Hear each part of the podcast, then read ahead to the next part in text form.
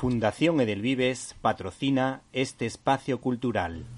Somos muchos los que pensamos que el escritor Stephen King se merece el Premio Nobel de Literatura, porque muchas de sus obras han dado lugar a magníficas adaptaciones cinematográficas, no siempre de terror, con grandísimos diálogos como el de Cadena Perpetua o muchos de los de Cadena Perpetua o la cinta adolescente Cuenta conmigo, y sus relatos cortos son dignos de los mejores cuentistas de la historia como Jack London, José María Sánchez Silva o Borges, por poner tres ejemplos lo que nos da pie a recomendar American Vampire 1976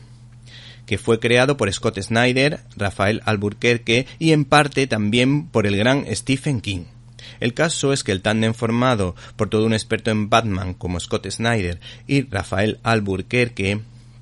pues nos presentan American Vampire 1976 editado por ECC, que fue ganadora del Oscar de los cómics, de uno de los Oscars de los cómics, como es el premio Will Eisner.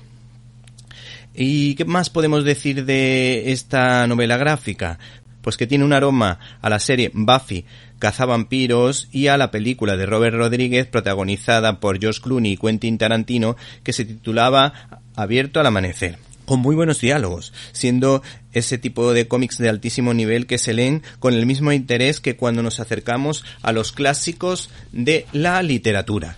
Por otra parte, esta integral nos obsequiará con una serie de relatos cortos encargados a otros autores, pero con los mismos personajes. El tronco del gran Francesco Francavilla muestra el talento del dibujante y guionista. Del titulado Rana me quedaría con el personalísimo dibujo del puertorriqueño Ricardo López Ortiz que además hay que decir que este cómic es muy simpático. Del titulado Esposa